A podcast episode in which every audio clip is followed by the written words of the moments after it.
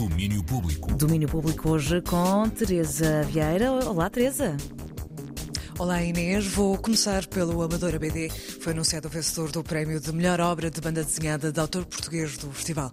Estes Dias de Bernardo Meier. Obra que a editora Polvo descreve como uma antologia de seis crónicas sensíveis sobre os tempos atuais que falam sobre monotonia, relações e dores de crescimento na vida moderna.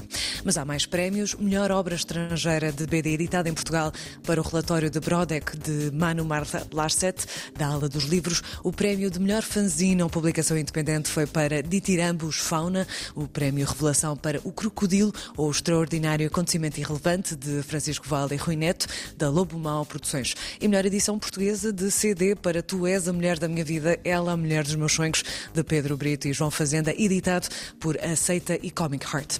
Estes são os prémios de banda desenhada da Amadora e a Amadora BD continua até dia 30 e há muitos planos exposição dos 60 anos do Homem-Aranha é precisamente um, uma cronologia uh, desta personagem. Portanto, no fundo, vamos passar um bocadinho pelas, as, pelas seis décadas da existência do personagem, pela evolução também ilustrativa e no argumento que esta, que esta série também foi sofrendo e que o personagem, a forma como o personagem também foi evoluindo uh, à mercê dos diferentes autores que o ilustraram.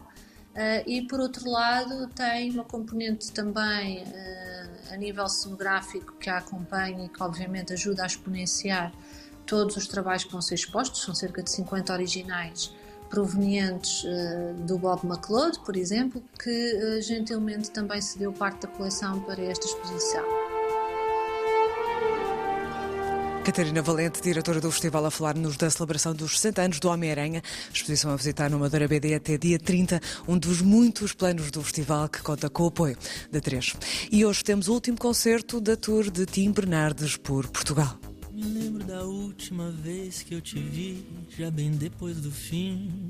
Outra fase, já no tempo de quase esquecer, pós sofrer e entender liberdade quase a ponto de me perguntar. Depois de vários concertos pelo país, esta noite temos uma última vez concerto de Tim Bernardes hoje na Casa da Música no Porto às 21h30. Não esquecer que o artista esteve nos estúdios da 3, conversa e atuação para ver no YouTube.